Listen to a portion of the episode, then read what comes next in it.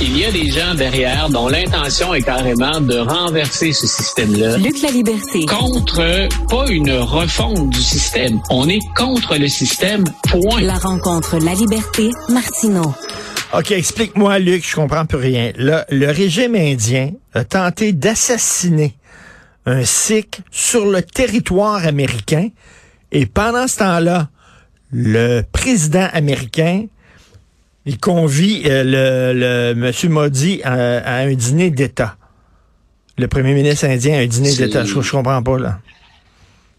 Tu me disais hier, hein, c'est euh, keep your uh, keep your friends close and your enemy closer. Donc, hein, on disait, on garde ses amis, on est près de ses amis, mais ses ennemis, on les colle sur nous pour être sûr de pouvoir les surveiller. C'est un peu, le, le, c'est un des, des, nombreux épisodes de, de tentatives de jeu d'équilibriste. De, ça a été le cas pour M. Trump, c'est le cas aussi pour M. Biden présentement sur la scène internationale. Puis, écoute, ça tombe bien qu'on parle de ça aujourd'hui après avoir discuté de, de Kissinger ben hier. C'est jusqu'où finalement peut-on se permettre d'aller? Et comment présente-t-on ce que j'appellerais, pour te rappeler un titre de film, des liaisons dangereuses? Euh, on a l'Arabie saoudite, on a l'Inde. Quand les Américains regardent la carte du monde, euh, on défend toujours de grandes valeurs. C'est le cas des démocraties occidentales. On défend la démocratie, on défend les droits de l'homme, la liberté d'expression. Mais il faut également être en mesure de choisir ses partenaires pour garder un certain équilibre. C'est ce qui fait que Joe Biden s'est humilié au début de son mandat. Il avait promis de faire, par exemple, de l'Arabie saoudite un État paria. On se rappelle ensuite de ce, terrible fist bump. Hein, il a dit, ah, j'ai pas serré la main hein, de Mohamed Ben Salman. On, on s'est limité à un fist bump. C'était d'un ridicule consommé. On voyait que les Américains devaient marcher sur euh, leur fierté et leurs principes pour garder un allié dans la région. C'est exactement ce qui se produit avec M. Modi. Donc, M. Biden lui a réservé hein, les, grands honneurs, repas d'État, euh, proximité entre les deux hommes. Il semblait y avoir une chaleur dans la relation. Et en même temps, c'est un agent double, finalement, qui s'est fait engager comme assassin par l'Inde pour se débarrasser d'un cycle en territoire américain. Et c'est comme ça qu'on a su d'où venait la commande. Donc, un agent double, un agent double, il travaillait pour qui? Pour l'Inde et les États-Unis? C'est-à-dire qu'il se faisait passer pour un assassin, pour un tireur, pour un tireur d'élite. Il s'est fait passer donc pour un, mercenaire qu'on pouvait engager pour faire le travail. Et on s'est aperçu finalement qu'il est associé à la CIA américaine. Donc, c'est lui qui a dit, ben, finalement, on n'a pas assassiné cette personne-là, mais j'ai reçu la commande. Et là, ça place, bien entendu, l'administration Biden dans une drôle de situation. Ben oui. Il a toujours, M. Biden et les États-Unis, ils ont toujours autant besoin de l'Inde pour faire contrepoids à la Chine ou pour faire contrepoids à la Russie dans cette région-là.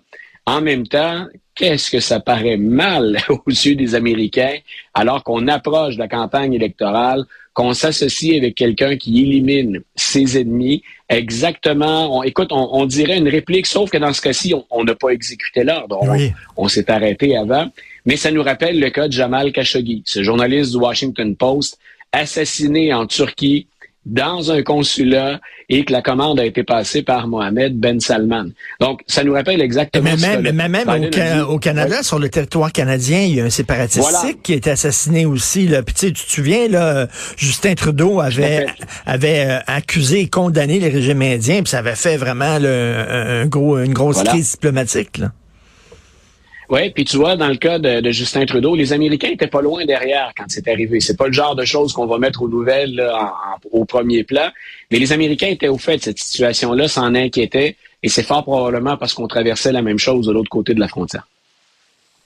Écoute, là, là donc, euh, on a besoin des Indiens. En même temps, euh, la façon dont ils se sont comportés, ça n'a pas de sens. Qu'ils euh, étaient prêts à, commander un assassinat sur le territoire américain. Ça le met entre l'arbre et l'Écosse, comme on dit. entre l'arabe et le corse, disait-on également. Donc, donc on, on se on se retrouve dans, on se retrouve dans une situation périlleuse, puis on le sait. C'est ce que nous a rappelé hier le décès d'Henry Kissinger. Quand on parle des affaires du monde, quand on parle de guerre, quand on parle de jeux diplomatiques, je disais hier, hein, je rappelais cette citation-là de Kissinger, puis elle prend encore plus de sens ce matin.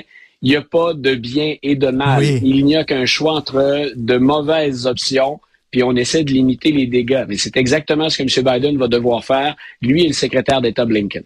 En même temps, les Américains, ils jamais fait ça, eux autres non plus, euh, tuer des opposants euh, sur les, territoires étrangers. Ils ont jamais fait ça. Que, tu parlais hier, justement, des, des... Ben, en fait, c'est Joseph Facal qui me disait ça, que la CIA il avait fomenté des coups d'État en Amérique du Sud. C'est pas un secret pour personne. Donc, euh, L'Amérique, l'Amérique du Sud, je rappelle le titre d'un excellent ouvrage. On a appelé ça la cour arrière des États-Unis.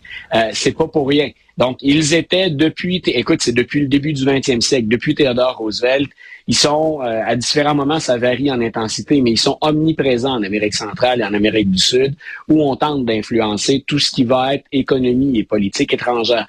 Donc, Joseph, Joseph faisait bien de le rappeler, puis moi, ben, j'avais fait allusion au cas de, de la Chili, entre autres, du Chili, pardon, entre autres.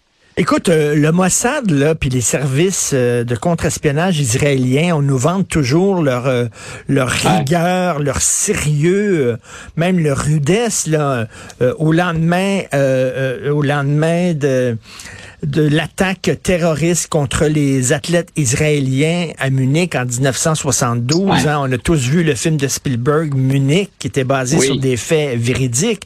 Le Mossad avait mis sur pied une escouade de tueurs et ils ont retracé un à un les responsables de cette attaque-là pour les abattre, pas les, pas les arrêter puis les amener devant les tribunaux. Boum, une balle entre les deux yeux. C'est comme ça que le Mossad procède.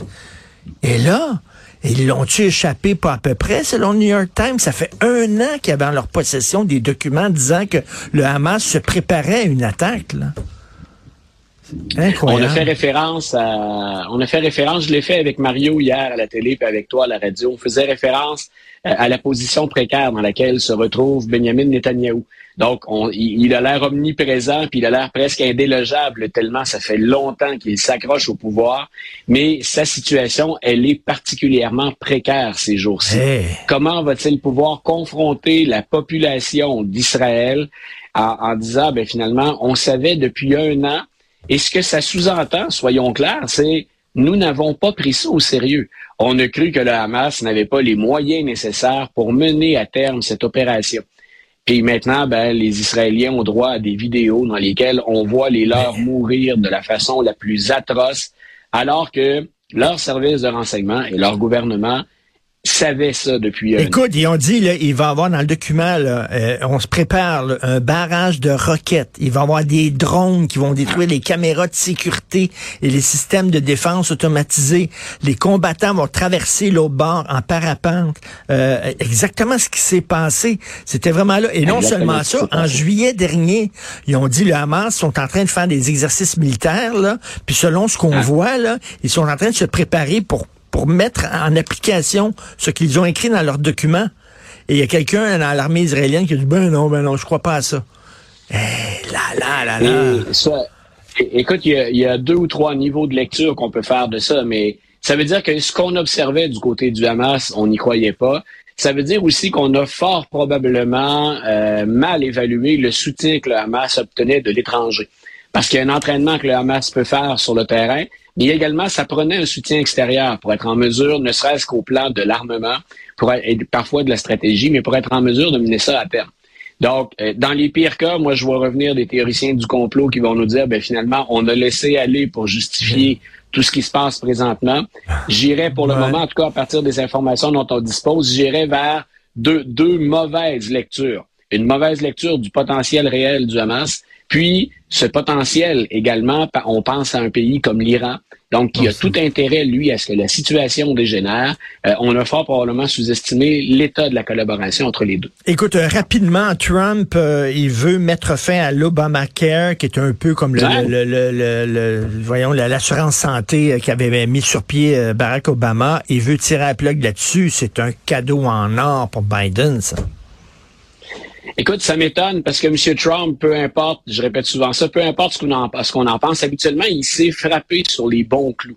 Il sait comment faire vibrer ses partisans, puis même des gens qui, sans être des fans de Donald Trump, en ont contre le système, contre le régime. Et Obamacare, malgré ses lacunes et ses défauts, ce qu'on appelle l'Affordable Care Act, a permis d'offrir une couverture de soins de santé à 40 millions d'Américains de plus. Et on s'est habitué à ça. Et donc, il y a deux volets pour lesquels Donald Trump est maladroit dans ce dossier-là. Un, il y a 40 millions de gens qui sont couverts qui ne l'étaient pas avant. C'est du positif. Et ces gens-là ont eu le temps de s'habituer à une couverture de hmm. soins de santé. De l'autre, ça n'a pas été un sujet gagnant aux élections pour les républicains. Hein, on, s'attend à ce qu'on parle d'immigration puis de woke du côté républicain, puis on s'attend à ce qu'on parle de l'avortement du côté démocrate. Et là, Donald Trump vient jeter dans les pattes des gens à la Chambre des représentants et au Sénat un dossier qu'on voulait mettre de côté complètement parce qu'on s'y était cassé la gueule à quelques reprises. Donc, Trump, c'est là où, tu le dis très bien, offre un cadeau à Joe Biden.